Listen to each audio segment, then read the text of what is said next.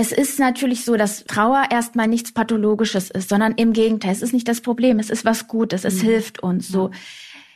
Und der Schmerz hilft uns auch, ne, das auszuhalten.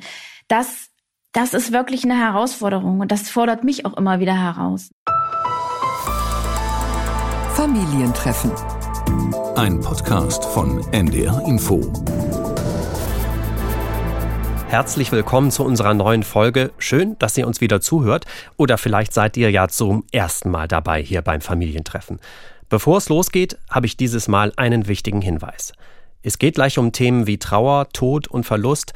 Konkret darum, wie es ist, wenn man mitten im Leben steht und einen sehr nahen Menschen, zum Beispiel Vater oder Mutter, verliert und wie Betroffene mit ihrer Trauer umgehen. Wenn euch das gerade auch selbst sehr beschäftigt, überlegt, ob es vielleicht besser ist, diese Folge nicht allein anzuhören oder ob die vielleicht gerade nicht das Richtige für euch ist. Das vorweg. Ich bin Ole Wackermann und ich freue mich jetzt sehr auf unseren Gast heute, auf Kathleen Ziemann. Hallo Kathleen. Hallo Ole. Ich freue mich, dass ich da sein darf. Ja, ich bin auch ein bisschen aufgeregt, muss ich sagen, weil das Thema ist ein besonderes heute. Und ich weiß nicht, wie es dir geht. Ich könnte mir vorstellen, dir geht es ähnlich. Ja, ich bin auch etwas aufgeregt und ja, freue mich aber auf das Gespräch. Da sind wir auch schon mitten beim Thema. Kathleen, du bist auch Podcasterin. Die Trauerei ist euer Titel. Du hast uns heute viel Erfahrung und Expertise zum Thema mitgebracht.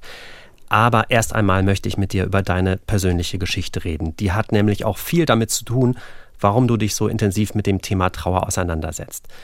Deine Mutter, die ist im Oktober 2018 gestorben. Das ist jetzt gut vier Jahre her. Wie weit weg oder wie nah dran fühlt sich das jetzt für dich an?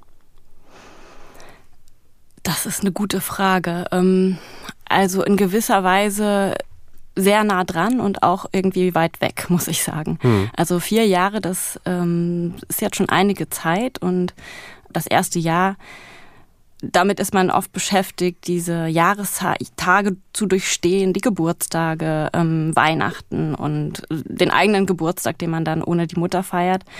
Und die darauffolgenden Jahre ist man darin dann schon so ein bisschen geübt oder man weiß zumindest, was auf einen zukommt. Trotzdem habe ich noch jetzt heute Momente, in denen ich denke, ich kann nicht glauben, dass das passiert ist. Und ähm, ich habe zwei kleine Kinder und sehe natürlich jeden Tag Großeltern mit ihren Enkeln. Und manchmal trifft mich das auch heute immer noch sehr, dass meine Mutter eben ja, das nicht erleben kann, mit ihren Enkeln auf den Spielplatz zu gehen oder, oder überhaupt dabei zu sein, wenn sie aufwachsen. Hm. Dann das, fühlt sich das sehr nah an für mich. Ja, hm. ich kann mir gut vorstellen, dass das gerade so Momente sind. Du warst ja auch 33, als deine Mutter gestorben ist. Sie hat dich mit 19 bekommen. Also sie war auch noch ziemlich jung und vor allem auch noch sehr gesund. Magst du vielleicht, wenn wir zurückgehen jetzt an den Tag, mal erzählen, was passiert ist an dem Tag, als ihr eigentlich noch dachtet, dass alles in Ordnung ist? Hm.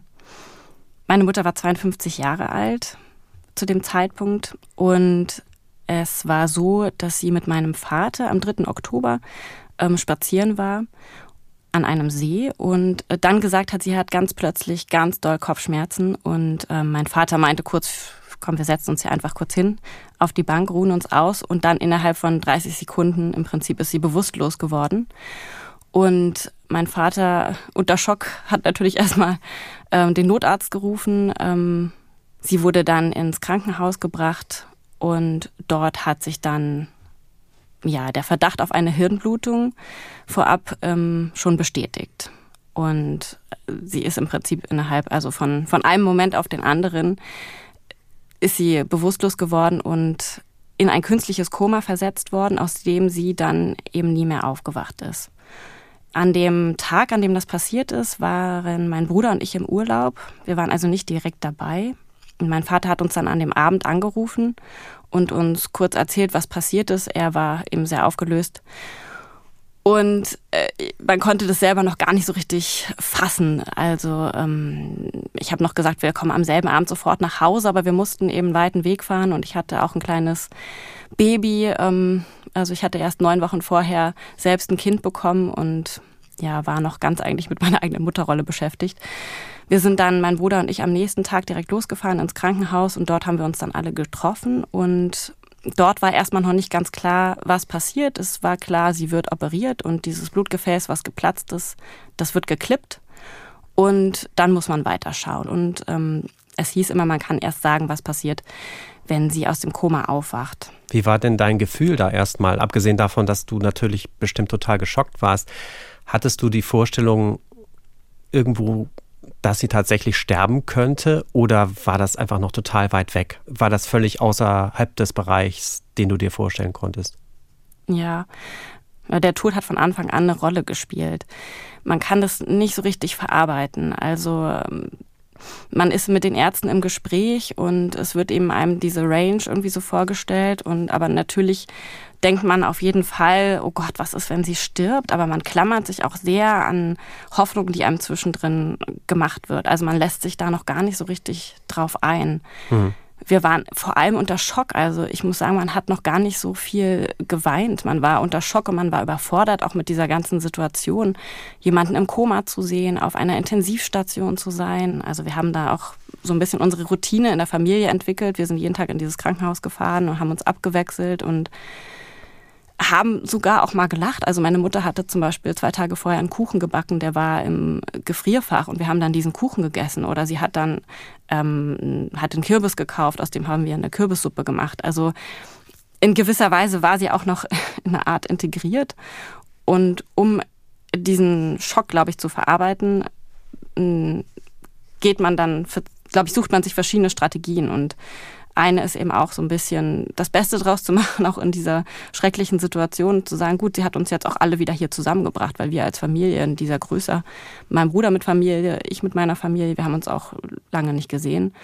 Deswegen hat da die Trauer noch keine große Rolle gespielt. Also es war jetzt erstmal, es ging darum, diese Situation zu verarbeiten. Gab es so einen Moment, wo du dann mitbekommen hast, erfahren hast, sie schafft es nicht?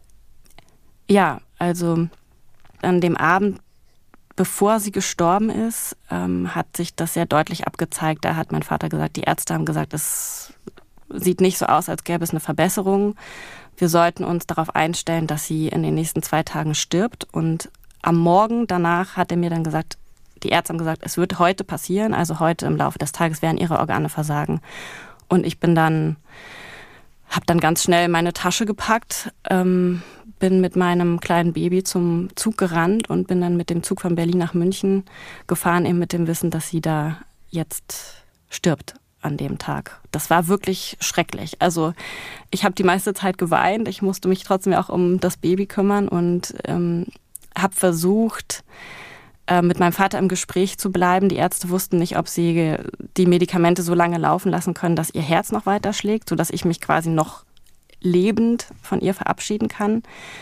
Ich war dann um 16 Uhr in München und hatte dann noch eine Stunde Zeit, mich von ihr ähm, persönlich zu verabschieden. Und, du warst dann dabei auch, als sie gestorben ist tatsächlich. Genau, ich war dabei. Mein Vater und ich, wir haben uns entschieden, dabei zu sein, wenn eins der Medikamente ausgestellt wird von den Ärzten. Das dauert dann noch so drei, vier Minuten. Dann hört das Herz eben auf zu schlagen und ähm, ja, dann sitzt man daneben und dann kann man das nicht fassen. Hm. Also dieser Mensch ist dann ähm, tot. Er liegt da ja trotzdem noch und es werden dann die Schläuche abgenommen und man hat dann zwei Stunden danach nochmal die Möglichkeit, sich wirklich von der Person zu verabschieden. Und das fand ich noch schlimmer als in der Zeit, als sie ja sie im Koma lag. Also ich habe sie danach dann eben nochmal berührt und das ist dieser, glaube ich, der klassische Moment, den man auch aus Filmen kennt, wenn man die tote Person berührt und die ist kalt. Das ähm, habe ich nicht so gut ertragen können, muss ich sagen. Also in dem Moment habe ich wirklich gedacht, okay, das ist jetzt hier einfach ein Körper, der hier liegt und ich, das ist nicht mehr meine Mutter, die Seele ist jetzt woanders und ich muss jetzt äh, irgendwie anders einen Zugang zu ihr finden. Aber ich musste mich dann relativ schnell von dem Körper an sich ähm, lösen. Ja. Trotzdem, du hast ja die Entscheidung bewusst getroffen, du willst dabei sein, du willst sie auch nochmal sehen. Jetzt im Nachhinein, war das trotzdem gut, diese Momente zu erleben, so schlimm sie auch waren? Ich hab, mein Gedanke war, sie hat mir das Leben geschenkt und ich möchte jetzt ihr es quasi auch bis zum Ende mitbegleiten. Und trotzdem hatte ich danach einen Moment auf jeden Fall, in dem ich daran gezweifelt habe, ob das gut war, weil mich das natürlich auch sehr beschäftigt hat danach. Und in der Trauerbegleitung danach, die ich begonnen habe, hat mir die Anna in einem Gespräch sehr schnell klar gemacht, dass das ein sehr wertvoller Moment war, auch die Person danach nochmal tot zu sehen, weil das diesen Prozess tatsächlich abschließt. Also ich habe die Person tot gesehen und das hilft mir auch zu akzeptieren, dass die Person tot ist. Sie ist nicht einfach weg, sondern ich habe sie nochmal gesehen und das ist real, das ist passiert, das ist, ja, es ist wahr. Und es hat mir im Nachhinein auf jeden Fall geholfen, das zu verarbeiten und diesen Prozess quasi auch abzuschließen. Mhm. Dieser Prozess hat dann ja auch noch jahrelang gedauert oder dauert auch noch an. Wie war denn die Zeit unmittelbar danach, nach dem Tod deiner Mutter? War das einfach noch Schock, noch gar nicht verarbeiten können oder musstest du auch funktionieren? Wie war das? Die erste Woche ist das bei mir noch überhaupt nicht angekommen. Das, da war ich, ja, ähm, da habe ich meine Aufgabe nur darin gesehen, meinem Vater zu helfen. Und als ich dann zurückgekommen bin nach Berlin, da fing das an, dass ich das dann realisiert habe, auch was das für mich jetzt in meinem Alltag bedeutet, dass meine Mutter eben nicht mehr da ist. Und bei mir hat es dazu geführt, dass ich relativ schnell in so eine, in so eine Identitätskrise gekommen bin. Also ich habe schnell gedacht, oh Gott, wenn meine Mutter jetzt nicht mehr da ist, die war diejenige, die mir wirklich immer Zuspruch gegeben hat zu allem, also auch so ein Halt, ähm, wenn es darum geht, Entscheidungen zu treffen, ähm, wenn sie jetzt nicht mehr da ist, wer macht das dann? Hm. Oder wenn man offensichtlich von einem Tag auf den anderen sterben kann, wie lebe ich eigentlich mein Leben? Mache ich das alles richtig? Ich habe dann ähm, eine Trauerbegleitung begonnen und meine Trauerbegleiterin ähm, hieß Anna und die war selbst noch sehr jung, Anfang 30. Anfang 30, das ist ja, man stellt sich da, wenn jemand eine Trauerbegleitungsstelle auch leitet, vor, das ist jemand im gesetzten Alter. Da hat man ja so Klischees im Kopf. Wie war das für dich? Ja, also ich hatte mit ihr kurz vorher telefoniert und habe schon gehört, sie ist recht jung. Und als sie dann vor mir saß, äh, hatte ich schon so erstmal einen skeptischen Moment und dachte, oh, okay, also sie ist vielleicht, also auf jeden Fall noch ein bisschen jünger als ich. Ähm, kann das sie mich jetzt schon beim Thema Trauer beraten? Also aber du hast festgestellt, sie konnte. Und sie konnte, auf jeden Fall. Ja, also sie hat eine ganz ruhige Art und ist ähm, sehr besonnen und durchdacht und hat mir auf all die Fragen, die mir in den Kopf schossen und das, was ich ihr erzählt habe, ähm, äh, konnte sie mich einfach sehr gut durchlenken. Zum Teil mit Gegenfragen, aber zum Teil auch mit ihren Erfahrungen, die sie mit anderen Klienten hat. Ich kenne ja Anna auch aus eurem Podcast und ich finde, Anna hat total gut auf den Punkt gebracht, was sich eben auch in einer Familie verändert, wenn jemand stirbt. Ja, also eine Familie ist ja ein System und so ein System funktioniert ja wie ein, wie ein Mobile. Es ist irgendwie im Gleichgewicht und dann, wenn eine Person stirbt, dann kommt erstmal alles ins Ungleichgewicht und die ähm, einzelnen Systemmitglieder, also die einzelnen Familienmitglieder müssen sich neu zusammenfinden, müssen neue Rollen, neue Funktionen einnehmen. Und manchmal ist es so, gerade wenn ein Elternteil stirbt, dass man dann dass man so diese Bedürfnisse, die man hat, auf, auf das andere Elternteil zum Beispiel projiziert. Ne? Dass man dann die Erwartung hat, dass der Vater jetzt einem das erfüllt, was die Mutter einem immer gegeben hat. Oder dass der Bruder jetzt einem die Sicherheit und die Verbundenheit ähm, irgendwie geben kann, die, die man beim Vater immer gespürt hat. Aber ähm, das geht eben nicht, weil der Bruder ist eben nicht der Vater und der Vater ist nicht die Mutter. Und ähm, ich rate dann immer dazu, irgendwie auch gnädig zu sein mit den anderen Familienmitgliedern. So. Ist das auch etwas, was dir geholfen hat, dass du gemerkt hast, ich bin eben nicht allein mit so einer Geschichte? Ja, auf jeden Fall. Also in der Trauergruppe, die ich dann besucht habe, die von der Anna geleitet wurde, war das auch ganz oft Thema. Also neben dem, wie fühle ich mich eigentlich und wie oft bin ich traurig und was triggert mich auch so in meiner Trauer, war das ein großes Thema bei fast allen eigentlich. Wie ändert sich diese Familienkonstellation? Genau. Hm. Du bist ja zu der Trauergruppe gekommen, nachdem du erstmal auch bei einer Psychologin Rat gesucht hast, weil du wirklich ganz unten warst. Du warst wirklich verzweifelt und hattest die Erwartung, ich muss vielleicht sogar in die Klinik. Magst du mir erzählen, wie war das? Na, man weiß ja gar nicht so genau, was eigentlich Trauer ist oder was dazugehört. Ähm, ich in meinem Fall ähm, habe ja ganz vieles in meinem Leben in Frage gestellt. Also ne, bin ich hier richtig und so weiter. Und das hat einfach so viele Themen bei mir aufgemacht, dass ich gar nicht so richtig wusste, wo ich jetzt anfangen soll. Und ähm, Psychologen, das kann ich als Tipp weitergeben, haben ja leider oft keine Zeit. Deswegen habe ich mich an ein Ausbildungsinstitut für Psychologen gewendet da führt man dann ein Gespräch mit einer Psychologin, die einen erstmal so ein bisschen einordnet. Und da war ich mit meinem Baby, habe eigentlich die ganze Zeit geweint, habe gesagt, ich weiß nicht, ob ich hier jetzt richtig bin, äh, ob ich alles richtig mache. Und am Ende hat sie gesagt, ähm, sie sieht jetzt ja eigentlich keine Störung. Also ich kann meinen Alltag bewältigen, ich kann aufstehen. Ähm, das hat mich erstmal schon ein bisschen beruhigt. Sie hat gesagt, es ist eigentlich keine Störung, sondern das ist Trauer. Und am besten suchen Sie sich eine Trauergruppe und Menschen, mit denen Sie sich darüber austauschen können, weil auch diese Identitätskrise, die daraus entsteht, die ist, das ist auch ein Thema, was sehr, sehr viele begleitet. Das weiß man aber nicht. Wenn man an Trauer denkt, finde ich, dann denke ich an Personen, die sehr traurig sind über eine lange Zeit. Hm. Also Trauer ist keine Krankheit. Das hört sich total banal an, aber ich finde, genau das hat Anna auch total gut auf den Punkt gebracht. Es ist natürlich so, dass Trauer erstmal nichts Pathologisches ist, sondern im Gegenteil, es ist nicht das Problem, es ist was Gutes, es mhm. hilft uns so.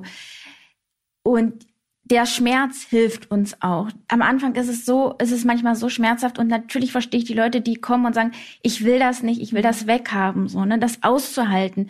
Das, das ist wirklich eine Herausforderung und das fordert mich auch immer wieder heraus, ne. Nun kann es aber sein, dass durch diesen Verlust auch alte Geschichten angetriggert werden oder wieder hochkommen, einfach weil ich emotional nicht so stabil bin.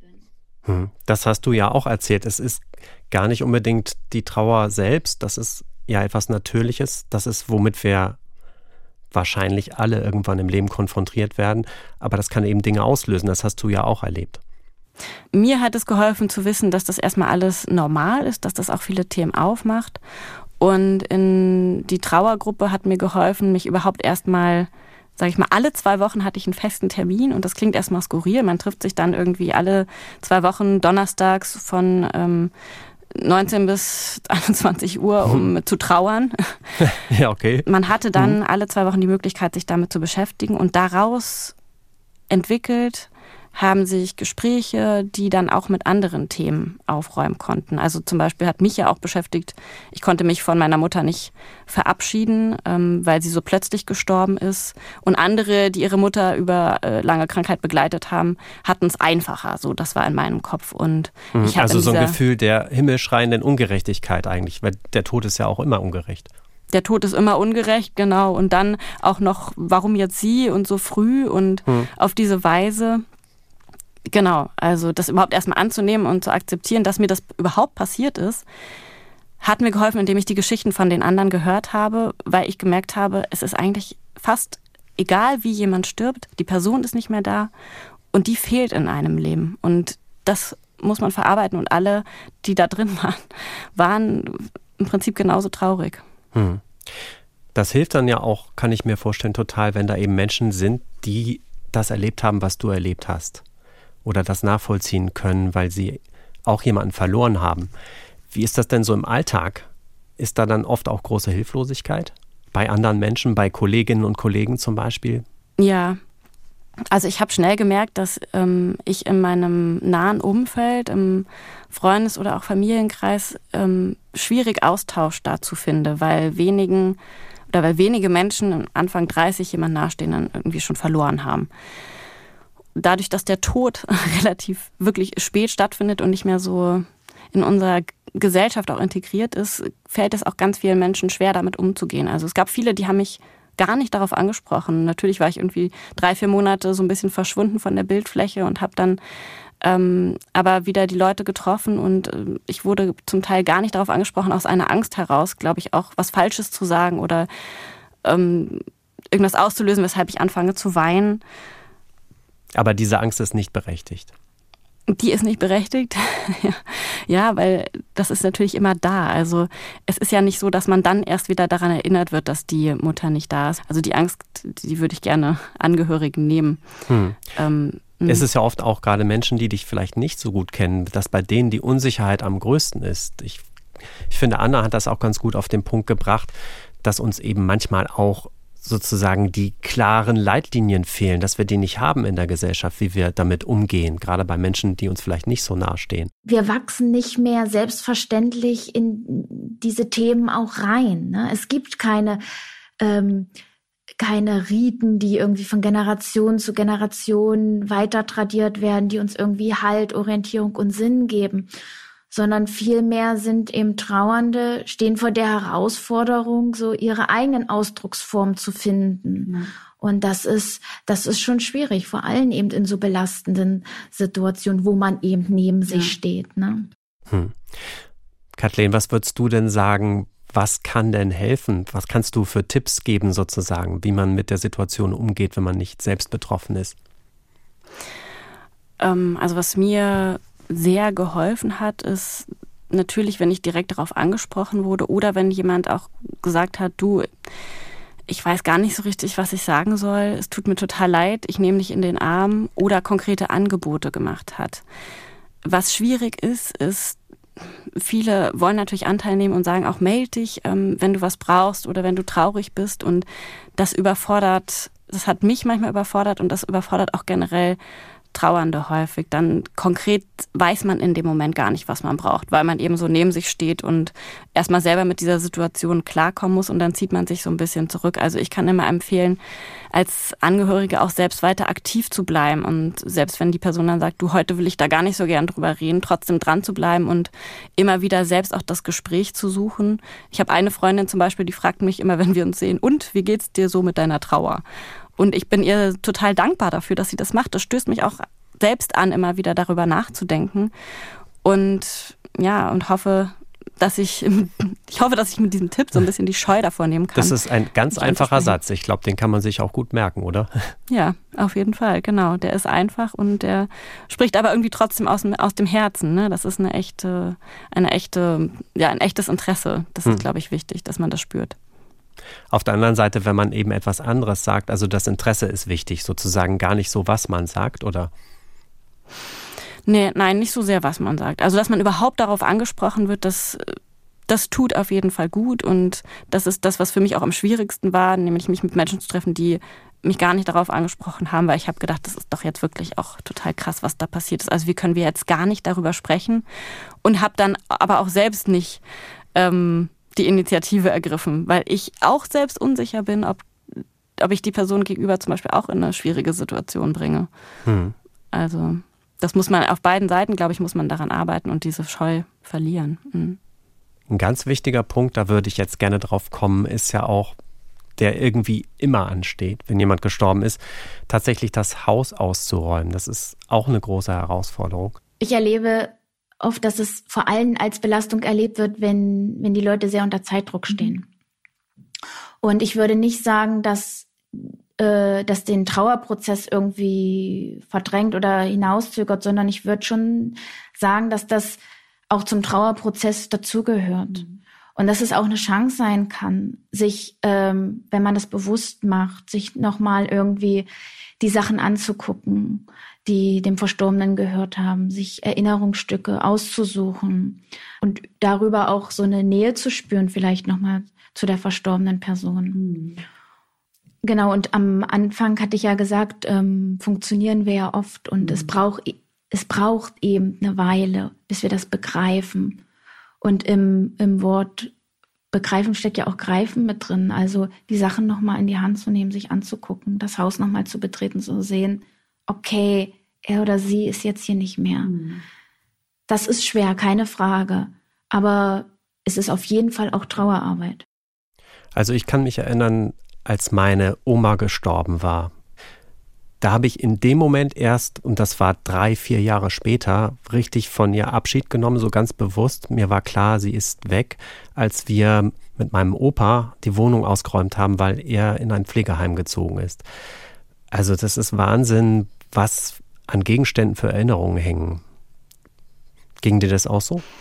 Also in meinem Fall mussten wir quasi keine Häuser oder Wohnung komplett ausräumen, aber im Prinzip mussten wir uns ja sehr schnell auch auf, nach dem Bedürfnis meines Vaters von den Sachen trennen. Und in dem Zuge haben wir natürlich alle ihre Taschen, zum Beispiel, sie hatte sehr viele Handtaschen, ähm, durchgeguckt und wir haben da viele Dinge gefunden. Oder zum Beispiel hatte sie in fast allen Handtaschen immer die gleichen Dinge drin, auch irgendwie immer so ein Glücksbringer oder das war uns gar nicht mhm. bewusst. Also man lernt die Person dann auch nochmal so ein bisschen kennen und wie Anna sagt, also in dem Wort begreifen steckt eben auch dieses Greifen, sie hat das so schön gesagt, die Dinge nochmal in die Hand nehmen und dann auch begreifen, darüber nachdenken, ja, das gehört auch zu meiner Mutter. Das kannte ich noch gar nicht. Und ich lerne sie auch in gewisser Weise noch mal ein bisschen neu kennen. Das wusste ich nicht, dass das irgendwie was Wichtiges für sie war. Und Wusstest du, dass es professionelle Haushaltsräumer gibt? Äh, das kann ich mir denken. Wir hatten eine in der Trauergruppe, die war damit beschäftigt, das, äh, das ganze Haus ihrer Eltern auszuräumen. Und das hatte, hat sie Monate beschäftigt, auch emotional und psychisch. Und ich habe oft gedacht, bestimmt gibt es doch auch Leute, die dabei helfen. Oder wo bringt sie überhaupt diese Sachen alle unter? Hm. Es gibt da ja tatsächlich Profis und Verena Gonsch aus dem Familientreffen-Team, die hat nämlich sich mit so einem Haushaltsräumer getroffen und der hat auch sehr spannende Geschichten zu erzählen. Sven Großer schaut sich in seinem Lagerraum um. Hier kann man alles finden, was wir aus den Haushaltsauflösungen und Räumungen mitbringen. Von bis. Also wir haben hier wirklich alles, wenn Sie sich hier umschauen. Es ist alles da, von der antiken Truhe bis zu normalen Möbeln, Glas, Porzellan, Bilder, Bilder, Bilder. Und ansonsten alles, was nostalgisch ist und an die Jugend erinnert. Pixie-Bücher neben dem guten alten Kaffeeservice, Biedermeier-Sofas neben Eichenvitrinen, Fußballalben und Friseurhauben. Jedes Teil symbolisiert ein Stück der alten Bundesrepublik und natürlich des eigenen Lebens. Wie dieses Geschenk an den lieben Hans aus der Verkehrsabteilung zu seinem Ruhestand im Jahr 1995. Da hat er immerhin fast 30 Jahre dort gearbeitet und bekam neben der Widmung einen Flugzeugflügel in Bronze. Und Hans hat dann in der Verkehrsabteilung gearbeitet und hat ein wunderschönes Erinnerungsstück gekriegt, was wir jetzt versuchen natürlich jemanden anderen Flugzeugbegeisterten zu verkaufen. Alles, was in der Lagerhalle in Rheinbeck ist, wird direkt verkauft. Außerdem hat Sven Großer sechs Mitarbeiterinnen und Mitarbeiter, die die alten Schätzchen bei eBay einstellen und an die meistbietenden verkaufen ab und an sogar auch ins Ausland. Außerdem ist er in Kontakt mit Pflegeheimen und Betreuerinnen und Betreuern. Auch bei Bedürftigen landet dann das ein oder andere Bett oder ein Schrank. Aber alles, was brauchbar und nutzbar ist, das sollte man auch weiterverwenden. Und dafür suchen wir einen neuen Besitzer. Weil es bringt nichts, die Sachen wegzuschmeißen, wenn jemand anderes äh, damit noch was anfangen kann. Beziehungsweise es sind ja nicht nur Dekostücke, sondern es sind ja auch brauchbare Sachen. Und was man halt nicht vergessen darf, dass hinter jedem Haushalt ein Leben hinterhängt. Und die Sachen wurden über Jahre geliebt, geschätzt und äh, sollen auch woanders noch einen neuen Besitzer finden. Darum geht es mir eigentlich. Sven Großer schaut sich in den Wohnungen um, die er räumen soll, und stößt dabei auf den einen oder anderen Wert. Der wird dann mit der Räumung gegengerechnet. Und manchmal sind die Menschen nachher dann reicher als zuvor so wie eine Kundin, die vor Jahrzehnten zwei Bilder auf einem Flohmarkt in Paris erstanden hatte. Für sie ein reiner Erinnerungswert, doch Sven Großer wurde stutzig. Sie sagte zu mir, äh, das ist nichts und ich habe gesagt, es muss aber zum Auktionshaus. Endeffekt äh, war, dass das Auktionshaus die beiden Bilder verkauft hat für 67.000 Euro. Und äh, daher sollte man schon mal manche Sachen hinterfragen. Natürlich ist nicht jedes Bild wertvoll. Das definitiv nicht. Meistens ist es aber so, dass die verstorbenen, meist älteren Menschen den Wert ihrer Besitztümer viel zu hoch einschätzen. Gerade momentan wird der Markt überflutet von Eichenmöbeln und Teppichen. Alles große Werte in den 60er, 70er und 80er Jahren des letzten Jahrhunderts, aber jetzt nicht mehr gefragt. Schwierig ist es bei Besichtigungen immer ähm, den Leuten klarzumachen, dass natürlich die Teppiche, die sie damals für richtig viel Geld gekauft haben, heutzutage nicht mehr das äh, erzielen, was sie sich eigentlich gewünscht hätten. Wenn Sie jetzt äh, 10.000 D-Mark für einen Teppich ausgegeben haben und der bringt äh, 150 Euro, das ist dann schon sehr schwierig und äh, da sind dann manche Leute auch, äh, wenn sie sich vorher nicht informiert haben, absolut fassungslos. Ja, das, ist, das ist so eine Sache, genauso mit Pelzen. Äh, Pelze bringen heutzutage realistisch 30 bis 100 Euro. Auch für die Erbinnen und Erben ist das oftmals ein Schock. Der Wert und die Masse an Sachen, die die Eltern aufgehoben haben. Für den Haushaltsräumer aus Rheinbeck auch ein Spezifikum der Kriegsgeneration. Wer nichts hatte, hebt eben alles auf, was er besitzt. Von Sammelwut kann Sven Großer ein Lied singen. Kurios waren zum Beispiel fünf Schubladen im Wohnzimmer voller Feuerzeuge und beim anderen Kunden eine besondere Sorte Schuhe. Äh, das nennen wir intern den Gummistiefelhaushalt. Äh, wir haben eine kleinere Wohnung geräumt, wo wir äh, über 200 Paar original verpackte Gummistiefel rausgeholt haben. Das war dann so, muss ich sagen, jeder hat seine speziellen Sammelleidenschaften. Und das war eine, die sehr abgefahren war. Aber so schwer es den Menschen aus der Kriegsgeneration fällt, sich von den materiellen Besitztümern zu trennen, so geht es oftmals auch den Erben. Für viele ist dann die Lösung, den Haushalt der Verstorbenen einfach in einem Storage einzulagern. Wir hatten einen Haushalt, da hat ein Herr äh, Sachen zwischengelagert von dem Haushalt sein, seiner verstorbenen Mutter. Das waren 183 Umzugskartons, die nie wieder ausgepackt wurden. Die können sich von den Sachen nicht trennen. Die, da steckt natürlich auch Geschichte dahinter. Okay, bei 183 Kartons ist das jetzt ein bisschen viel Geschichte, aber auch über Jahre. Also wir hatten eine Dame, die hat fünf Jahre äh, ihren Self-Storage bezahlt. Und nach fünf Jahren hat sie dann den Abschluss gefunden, dass sie diese Sachen nicht braucht. Das sind natürlich auch Sachen, jeder Mensch ist verschieden. Die sind natürlich von der Sache her äh, emotional an die Sachen gebunden. Das verstehe ich auch. Aber es macht auch irgendwann keinen Sinn mehr. Alles, was man ein Jahr nicht braucht, sollte man äh, sich von trennen. Der Abschied von den Sachen und damit auch von den Menschen, denen diese Sachen gehört haben, ist die Arbeit der Nachkommen. Für Sven Großer ist entscheidend, dass alles nicht einfach weggeworfen wird. Er möchte nachhaltig arbeiten und für ihn ist dies der Traumberuf. Ich habe das gefunden. Ich habe viel mit Menschen zu tun. Ich habe viele Geschichten. Ich erlebe jeden Tag was Neues. Ich habe jeden Tag ein anderes Problem. Und äh, von, der, von der Sache her ist, ist, es, ich kann meinen Teil dazu beitragen, äh, die Welt ein bisschen besser zu machen, weil ich nicht alles wegschmeiße. Hm. Die Welt ein bisschen besser machen, das ist wirklich ein beeindruckendes Schlusswort, oder? Also ich hätte nicht gedacht, dass so ein Beruf so viel bewirken kann. Ja, spannend auf jeden Fall zu hören, was da für Geschichten auch dahinter stehen. Und ja, das mit dem Wegschmeißen oder nicht, das äh, ist sicher herausfordernd für viele. Ähm, der Impuls ist vielleicht erstmal für einige etwas wegzugeben, so wie mein Vater. Ich bin aber froh, dass wir zum Beispiel ähm, in diesem Prozess, der sehr früh stattgefunden hat bei uns, trotzdem zwei, drei Dinge behalten haben, weil tatsächlich habe ich die in eine Box getan und ich hole die auch immer mal wieder raus, wenn ich so meine Mutter irgendwie nachspüren will. Also das hilft schon auch dann, ähm, so eine gewisse Nähe irgendwie beizubehalten. Aber ich glaube auch, es macht nicht so viel Sinn, sich ähm, von den Sachen zu umgeben, weil das eigene Leben geht ja auch weiter und dem muss man eben auch Platz schaffen. Hm.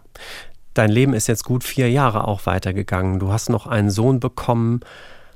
Wo stehst du jetzt? Wie geht es dir mit deiner Trauer? Um mal den Satz von vorhin aufzugreifen. Ja. Also die Trauer ist natürlich irgendwie allgegenwärtig, aber es gibt so das schöne Bild, dass sie am Anfang im, im, mitten im Wohnzimmer sitzt und dann immer so ein bisschen mehr an die Seite rückt und irgendwann wie so ein Möbelstück ihm dazugehört. Und tatsächlich kann ich sagen, dass das so mir auch geht. Also meine Mutter, muss ich sagen, habe ich sehr internalisiert. Ähm, also sie ist mir so sehr nah, dass ich nicht mehr so viele Gegenstände oder Orte brauche ich habe sie sehr quasi ich oder ich, ich kann sehr gut Gespräche mit ihr in meinem Kopf führen. Also das war am Anfang nicht so richtig möglich. Mm, deswegen habe ich diese traurigen Momente noch ab und zu, aber sie kommen eher unverhofft, sage ich mal. Also so überraschend und nicht mehr ähm, so oft. Und äh, gleichzeitig hat es natürlich diese Erfahrung dazu geführt, dass ich ein paar Sachen in meinem Leben geändert habe. Also ich habe nicht meinen Wohnsitz geändert, so wie es meine erste Intuition war, eben meinem Bruder, meinem Vater näher zu sein. Wir sehen uns regelmäßig und deswegen genau war das dann gar nicht mehr so unbedingt notwendig. Aber zu wissen, dass das Leben von einem Tag auf den anderen vorbei sein kann, hat mich auf jeden Fall ein Stück weit mutiger gemacht. Und das Ähm, war jetzt nicht der alleinige Auslöser, aber schon auch ein Grund, der dazu geführt hat, zum Beispiel Ende 2020 zu sagen, ich äh, höre mit meinem Job auf, den ich mache. Ich habe ähm, in einem Verlag gearbeitet als Projektmanagerin und ähm, ja, Magazine betreut und habe dann beschlossen, nochmal einen ganz neuen Schritt zu gehen, nämlich ähm, zu studieren. Ja, habe mich dann für Grundschullehramt entschieden. Ja, und eine direkte Folge, aber auch nach dem Tod deiner Mutter, war, dass du einen Podcast gegründet hast, sozusagen, mit einer Kollegin zusammen. Wie ist es dazu gekommen? Ja, ähm, das ist eine Folge aus der Trauergruppe heraus im Prinzip. Diese Trauergruppe hat mir wirklich sehr geholfen, mich selbst wieder zu orientieren. Sie hat mir Halt gegeben und das lag vor allem daran, dass ich die Geschichten von anderen hören konnte, die mir das Gefühl wirklich gegeben haben, ich bin überhaupt nicht alleine mit dieser Erfahrung, was ich am Anfang schon hatte. Und die Idee war eben mh, mm, im Prinzip allen Menschen, denen sowas ähnliches passiert ist, die jemanden verloren haben, die auch noch, sag ich mal, so zwischen 20 und 40 sind, also in einem jungen Alter, was vielleicht noch gar nicht so viel Beachtung findet, ähm, ja, Geschichten zur Verfügung zu stellen, die sie eben auch hören können. Ähm, das soll Mut machen und möglichst findet man in jeder Geschichte, die ähm, wir aufzeichnen, auch so ein bisschen was für sich selbst. Der Podcast heißt Trauerei. Der ist auf allen Podcast-Plattformen hörbar, auf allen gängigen Plattformen, sage ich mal. Der wird gesponsert von der Evangelischen Kirche Deutschland, von dem Kirchenkreis Tempelhof Schöneberg und von dem Verein Andere Zeiten. Und da findet ihr ganz viele Geschichten, wie die von Kathleen, die sie uns heute erzählt hat. Vielen Dank für deine Geschichte, Kathleen, und für deinen Mut. Vielen Dank, Ole, dass ich hier nochmal meine Geschichte teilen konnte und vielleicht ein bisschen Mut machen konnte. Das hoffe ich. Und ich hoffe, ihr habt Mut bekommen, eure Geschichten zu teilen mit anderen. Und wenn ihr uns davon erzählen wollt, auch zu ganz anderen Themen, dann schreibt uns gerne an die Adresse familientreffen.ndr.de Schön, dass ihr wieder dabei wart, dass ihr zugehört habt. Egal, wo ihr uns hört, lasst uns gerne eine gute Bewertung, eine gute Rezension da. Da freuen wir uns immer. Abonniert uns. Und ich sage Tschüss, bis zum nächsten Mal. Euer Ole. Familientreffen, ein Podcast von NDR Info.